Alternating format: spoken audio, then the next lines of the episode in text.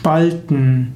Spalten bedeutet trennen. Als Verb bedeutet spalten, etwas auseinanderhauen. Zum Beispiel kann man Holz spalten. Man kann aber auch eine Gruppe spalten, indem man Zwietracht sät. Und manchmal ist ja auch eine gespaltene Meinung und gespaltene Meinung zu haben, muss nicht immer nur schlecht sein, sondern kann ein Zeichen sein, dass man komplex denken kann. Spalten ist auch der Plural von Spalte und Spalte ist oder Spalt und ein Spalt ist das, was zwischen zwei Dingen ist. Zum Beispiel haben Gletscher viele Gletscherspalten.